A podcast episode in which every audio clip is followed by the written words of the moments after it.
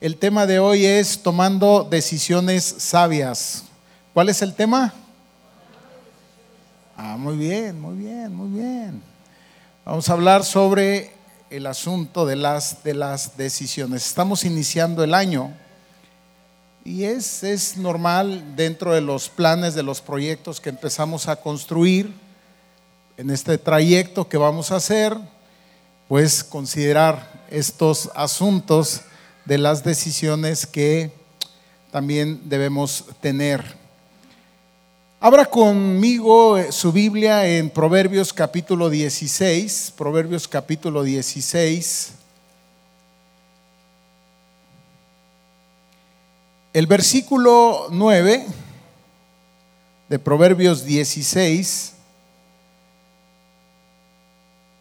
dice lo siguiente, el corazón del hombre piensa su camino. Otra versión dice, traza su camino. Estamos hablando de decisiones, estamos hablando de planeación. Más Jehová endereza sus pasos. Alguien ha dicho que decisión es destino. A lo mejor ha escuchado esa frase por ahí.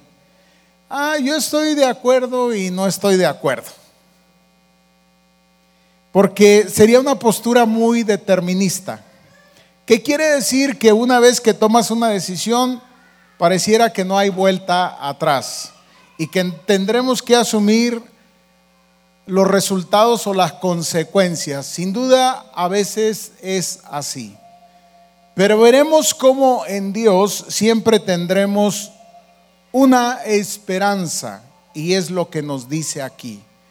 El corazón del hombre traza su camino, más Jehová, y déjeme poner esto entre paréntesis, puede enderezar, puede corregir el trayecto.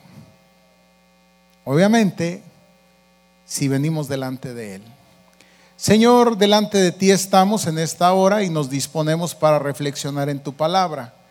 Pedimos que tu Espíritu Santo ilumine nuestras mentes, alumbre nuestro corazón para que podamos comprenderla, podamos aprenderla, Señor, hacerla nuestra y vivir conforme a ella, porque es garantía del éxito al cual en Cristo Jesús hemos sido llamados, alcanzar el propósito para el cual, Señor, tú nos diste vida. Te alabamos, te bendecimos, pedimos que nos guardes en esta hora, en el nombre de Jesús. Amén. Mire, número uno, decirle que decidir es una capacidad dada por Dios. ¿Está de acuerdo? Los seres humanos nos caracterizamos por esto, por la capacidad que tenemos para decidir. Usted abre la Biblia y desde el principio usted puede ver esto. En Deuteronomio capítulo 30, Dios le dice a su pueblo lo siguiente. A los cielos y a la tierra llamo por testigos hoy contra vosotros que os he puesto delante de la vida y la muerte, la bendición y la maldición. Y aquí la palabra que enfatizo, escoge. Escoge pues la vida para que vivas tú y tu descendencia. Entonces decidir es optar entre una o más opciones. Aquí el Señor a su pueblo le presenta dos, lo bueno, lo malo, la vida y la muerte. Y hace una invitación, le dice, escoge, opta. Mira, por vida tuya yo espero que tú escojas bien, decidas bien y en ello le da una garantía para que vivas tú y tu descendencia. Entonces decidir es optar, te decía dos o más opciones. Ahora bien, decidir es un proceso complejo. Decidir es un proceso complejo. Lleva tiempo el que nosotros aprendamos y generalmente inicia en los primeros años de vida. Si tú tienes hijos pequeños, tú no los dejas decidir, tú decides por ellos. O si tuviste hijos pequeños, O alguna vez nosotros fuimos pequeños y alguien decidía por nosotros. Los padres deciden cómo vestir a los hijos y creo que tiene que ver más con sus gustos que con los gustos del hijo. ¿Está de acuerdo? El pequeño no decide sobre eso. Lo mismo sobre el alimento y sobre muchas cosas. ¿En qué momento el pequeño descubre que puede decidir? No lo sé, pero lo descubre. Ahora bien, decidir conlleva una responsabilidad. Explico. Es cierto, en algún momento descubrimos que tenemos esa capacidad para decidir y de hecho empezamos a hacerlo. Lo empezamos a ver en los niños. Y creo que empezamos a hacer uso de ella, de esta capacidad, antes de tomar conciencia de la responsabilidad que conlleva el decidir. Concretamente, hablo del asumir, del asumir el costo, las consecuencias, los resultados, como le quiera llamar, de nuestras decisiones. Descubrimos que podemos decidir, pero cuando decidimos y vemos resultados que no nos gusta, cuando los resultados no son gratificantes, sino dolorosos, preferimos que alguien más asuma la responsabilidad y los costos. Y no me diga que no. Estaba compartiendo con los hermanos que, bueno, es un ejemplo, tengo muchos. Pero Marco, cuando era pequeño, él empezó a hacer una colección de carritos eh, ¿Los conocen los carritos estos? Y cuando íbamos al súper una vez por mes, lo dejamos escoger uno de ellos. Y llegábamos al, al, súper y corría donde estaban todos los carritos y, empezaba, armaba así, ponía todos, porque, porque él se quería llevar todos. Y le decíamos, escoge uno. Y entonces algo así como por eliminación iba, agarraba un grupo y de ese como por discreción iba eliminando hasta que al final se quedaba con dos, tres, se quería llevar los tres, uno. No te puedes llevar los tres, no te puedes llevar los dos, debes de escoger uno. Bueno, este.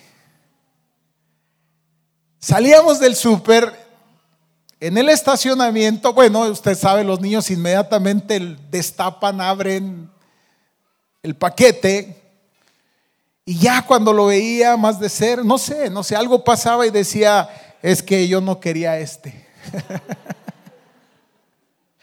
no sé si se acuerda, pero es que yo no quería este. ¿Por qué? Ah, somos así. Decidimos y luego no nos gusta sobre lo que decidimos. Pregúntenle a Adán, a Eva, bueno, hasta la serpiente. El Señor viene y le pregunta a Adán, ¿dónde estás? ¿Se acuerda?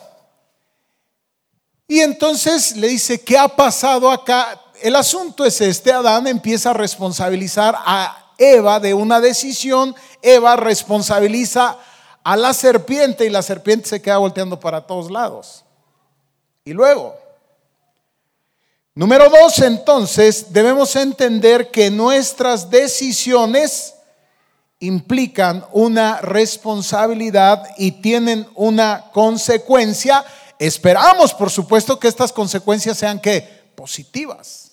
Quisiéramos que siempre fueran así, pero no siempre es así. Ahora, es cierto, hacemos malas decisiones, pero aún, y es lo que veremos, de nuestras malas decisiones podemos aprender. Podemos aprender aún de nuestras malas decisiones. El Salmo 19, Salmo 19, versículo 12, dice lo siguiente, ¿quién podrá entender sus propios errores? Y luego, primero pregunta el salmista, David, y luego dice, líbrame de los que me son ocultos. ¿Por qué?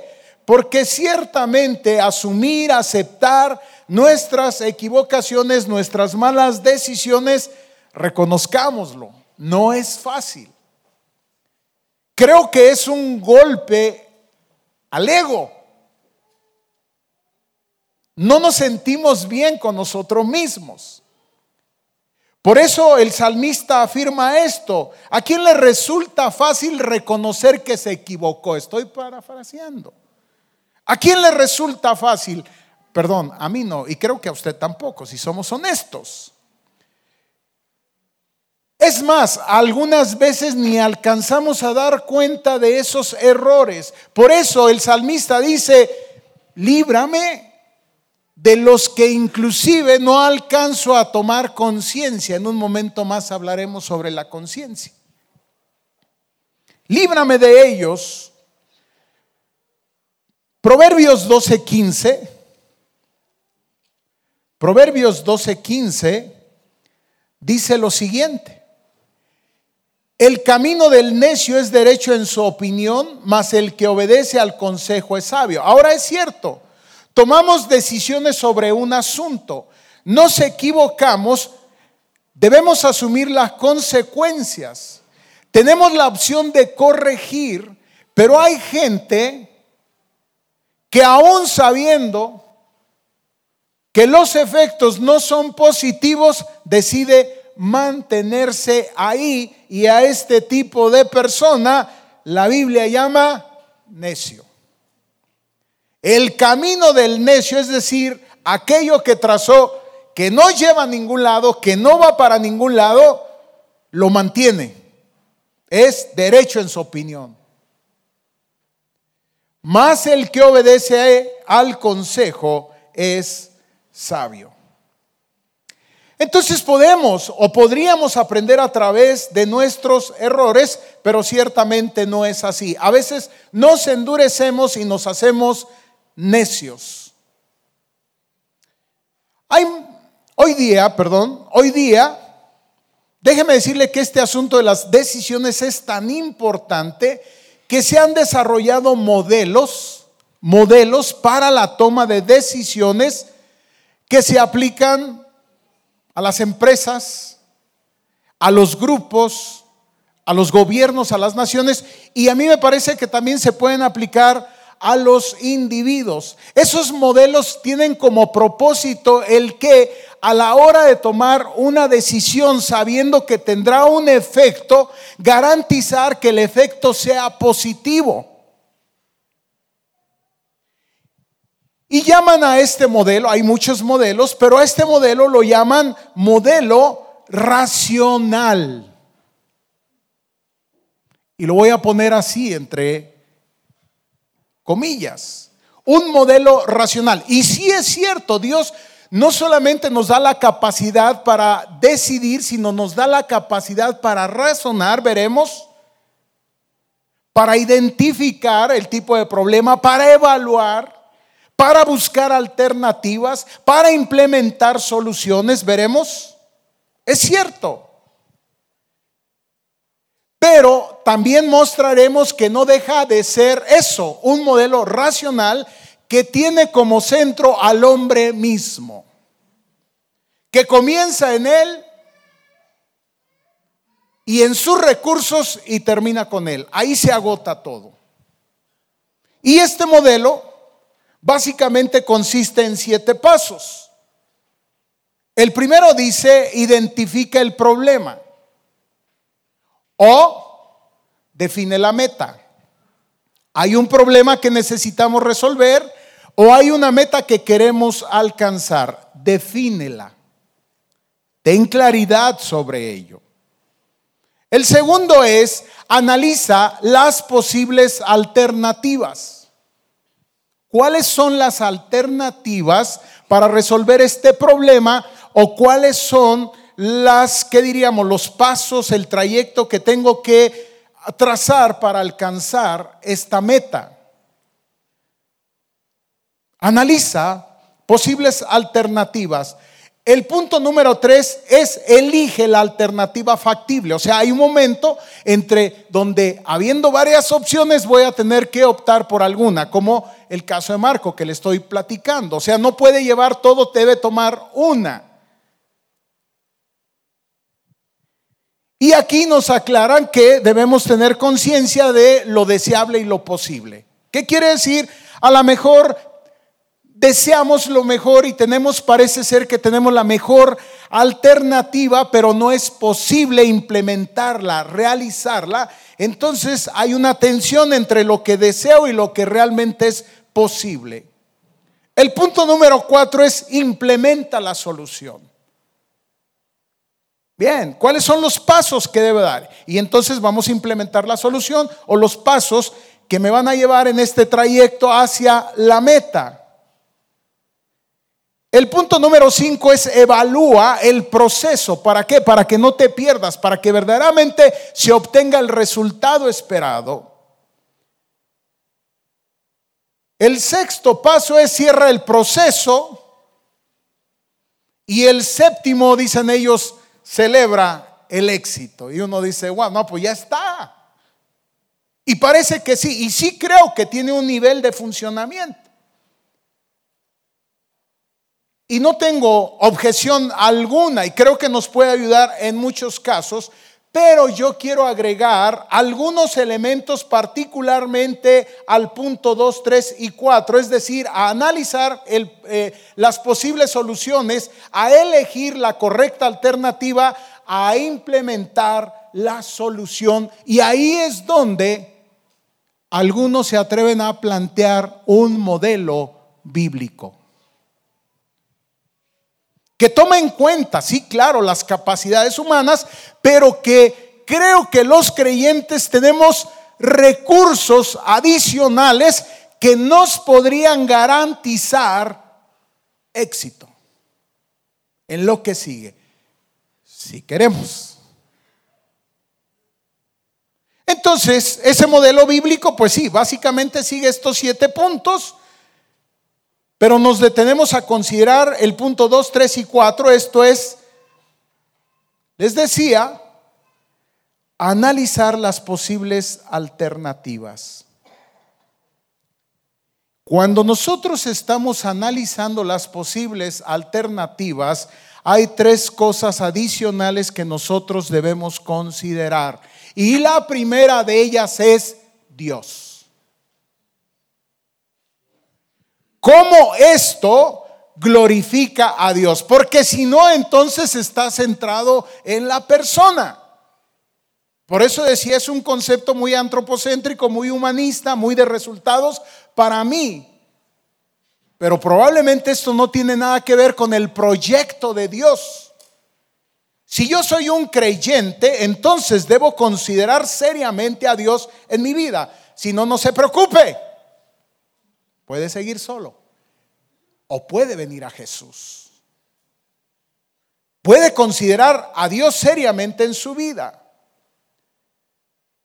Colosenses capítulo 3, versículo 23 y 24, nos dice el apóstol Pablo, y todo lo que hagáis, hacedlo de corazón como para el Señor y no para los hombres sabiendo que del Señor recibiréis la recompensa de la herencia porque a Cristo el Señor servís. Entonces, ¿qué es lo que tienes que hacer cuando estás de este lado antes de la decisión? Es considerar seriamente a Dios. De hecho, dice, considera a Dios seriamente. Y aun cuando tomes decisiones equivocadas, Él se va a encargar de enderezar tu trayecto porque lo has tomado en serio. Lo has tomado en serio.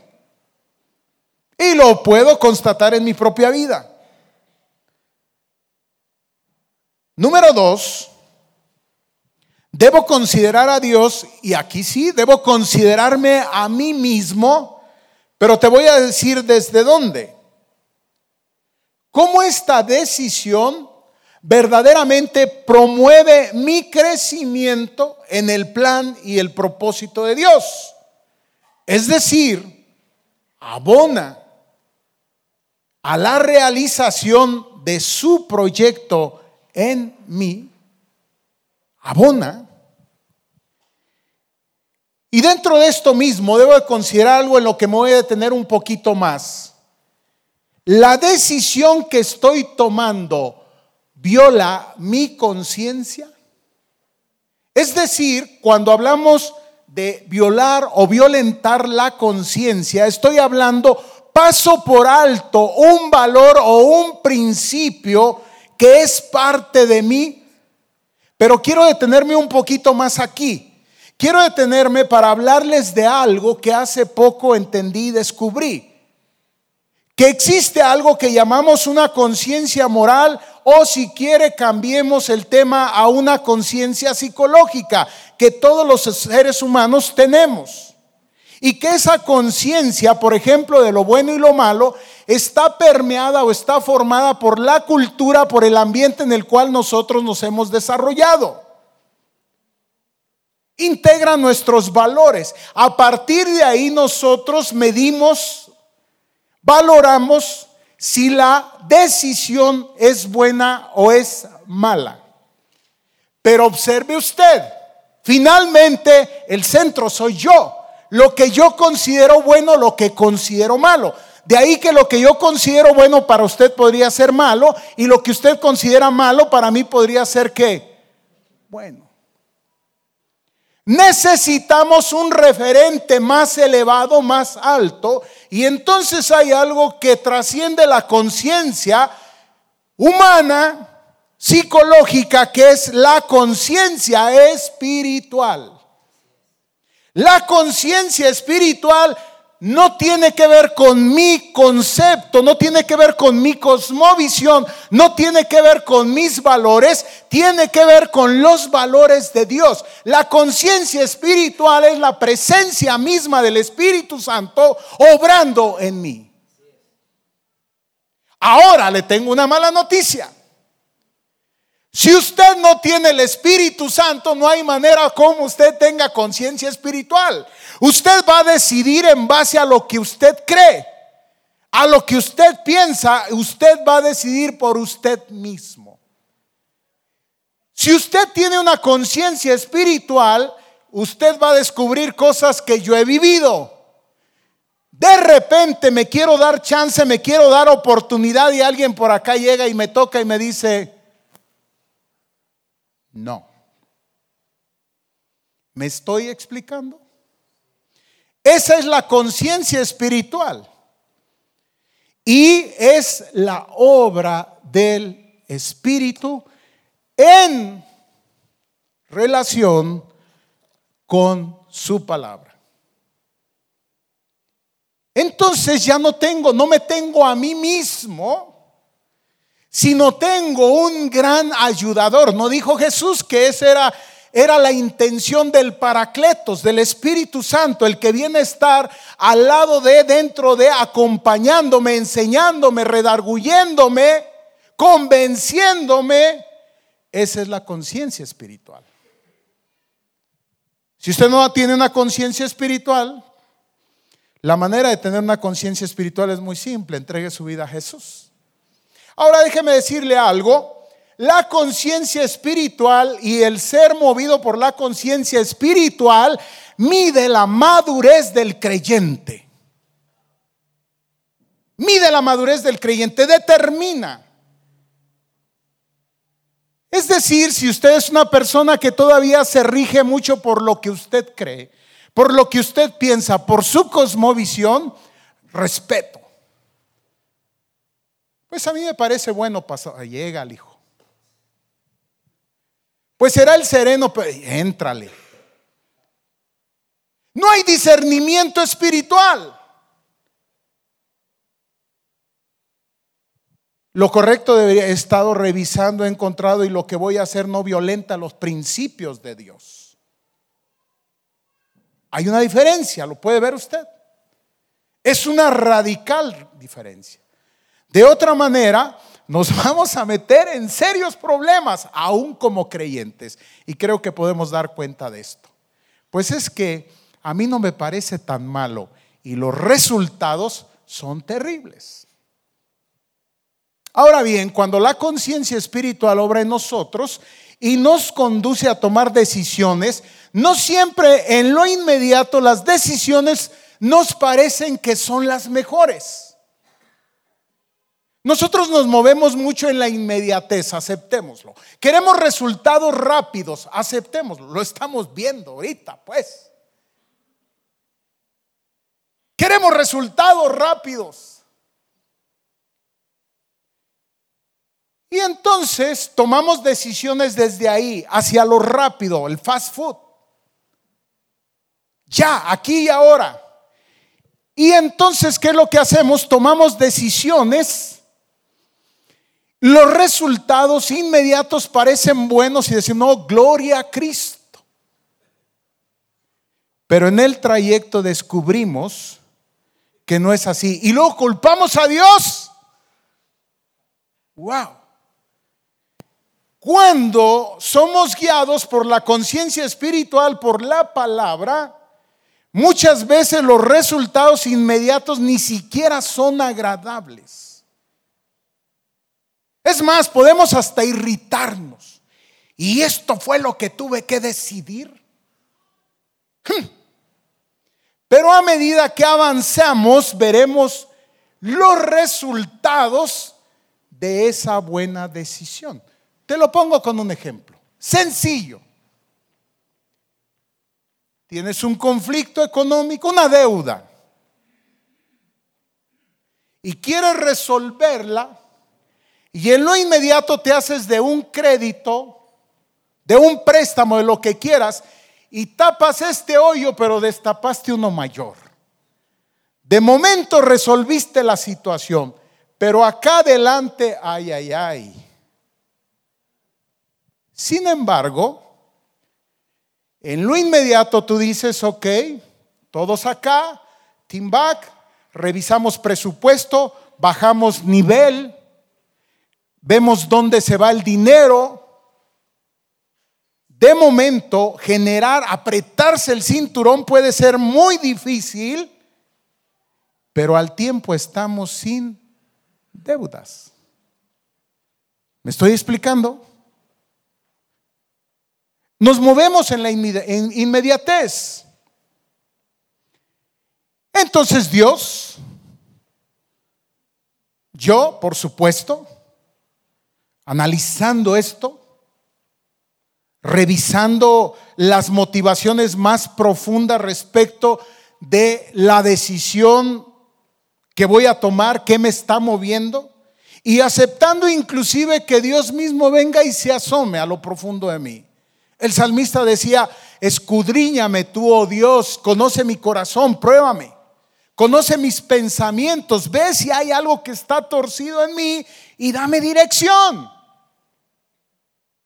Eso es lo que debemos hacer. Y número tres, considerar a los otros, cómo esta decisión afecta al resto. Porque déjame decirte algo, te tengo una mala noticia, siempre afecta. Somos seres sociales. Si estás casado, va a afectar al matrimonio. Si tienes una familia, puede afectar a la familia.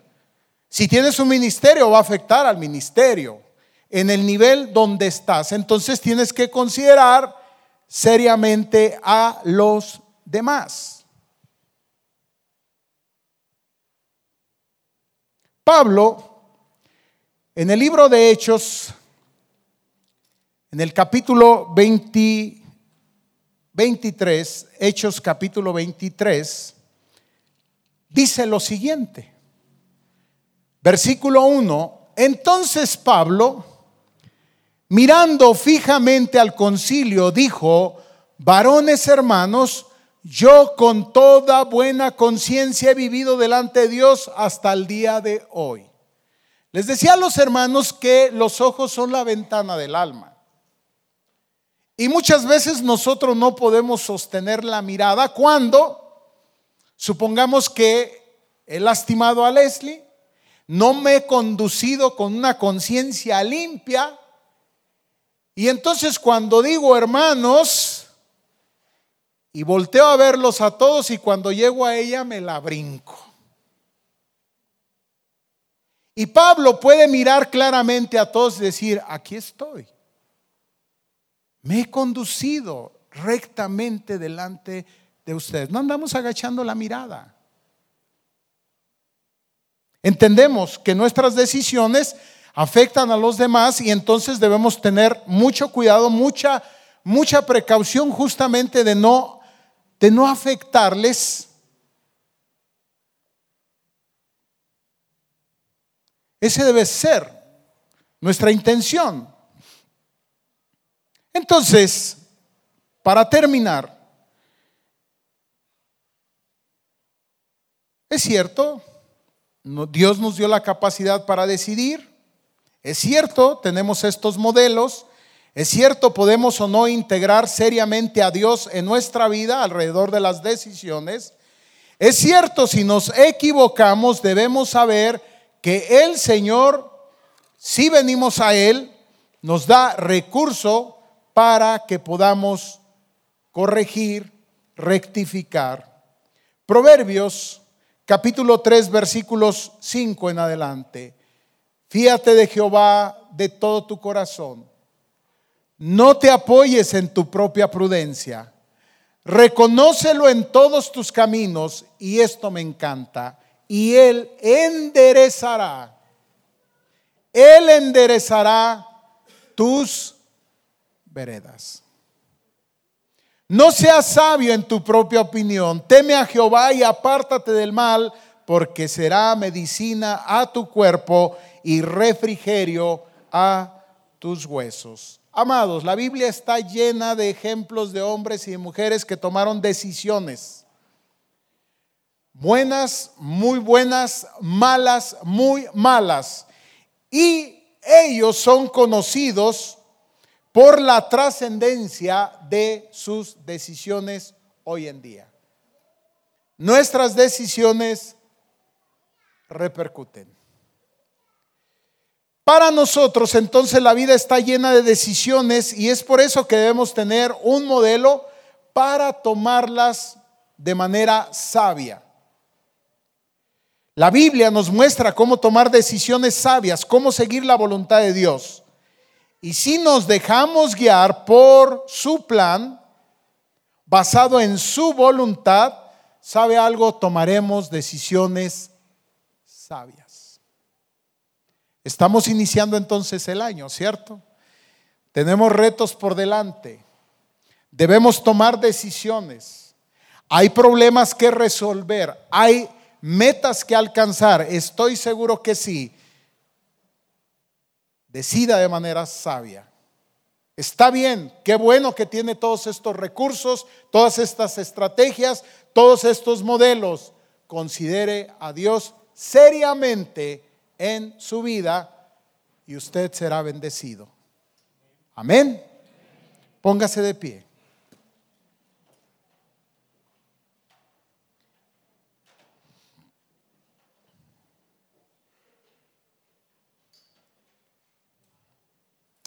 Tal vez usted está para tomar decisiones. Déjeme decirle que si usted no tiene a Cristo en su vida, a Jesús, esa es la mejor decisión que en este momento usted puede hacer. No camine solo, no vaya solo. Hay una manera de caminar seguro por esta vida y es teniendo a Jesús con nosotros. Abra su vida a Jesús. Entréguele su corazón.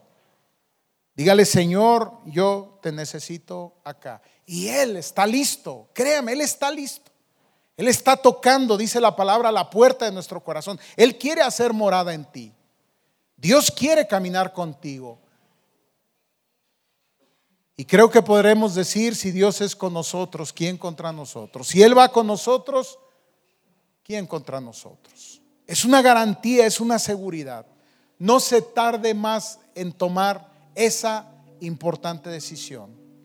Si usted, siendo ya creyente, tiene decisiones por delante, considere esto que hoy hemos hablado. Considérelo seriamente y venga delante de Dios en esta hora, yo le animo, yo le invito para que usted traiga su vida delante de Él y le diga, Señor, ayúdame a resolver este problema. Señor, ayúdame a trazar este camino para alcanzar estas metas. Padre, en esta hora delante de, delante de ti, Dios, estamos, sabiendo que Jesús nos ha abierto camino al Padre. Podemos acercarnos a ese trono de gracia. Podemos alcanzar misericordia y oportuno socorro. Aún, Señor, podemos venir delante de ti con sinceridad, reconocer que quizás no hemos tomado decisiones sabias. Venir delante de ti, reconocer que quizás en mucho o poco estamos sufriendo las consecuencias de nuestras malas decisiones. Hoy queremos, Dios, traer nuestra vida delante de ti. Hoy queremos que tu Espíritu Santo ilumine nuestras mentes, nuestros corazones, Señor. Hoy queremos que tu palabra cobre sentido en cada uno de nosotros. Hoy queremos, Señor, enfrentar esos problemas y trazar esos proyectos de vida con tu ayuda. Ayúdanos, Señor, te necesitamos. Bendice a cada una de las personas que están aquí. Especialmente, Señor, aquellos que en este momento pudieran abrir su corazón a ti y decir, Jesús, yo te necesito. Particularmente bendícelos a ellos que puedan experimentar la dulce compañía de tu Espíritu cada día. Es cierto, a veces redarguyéndonos, enseñándonos, a veces convenciéndonos del camino correcto por el cual debemos ir. Te alabamos, te bendecimos, te damos gracias en el nombre de Jesús. Amén.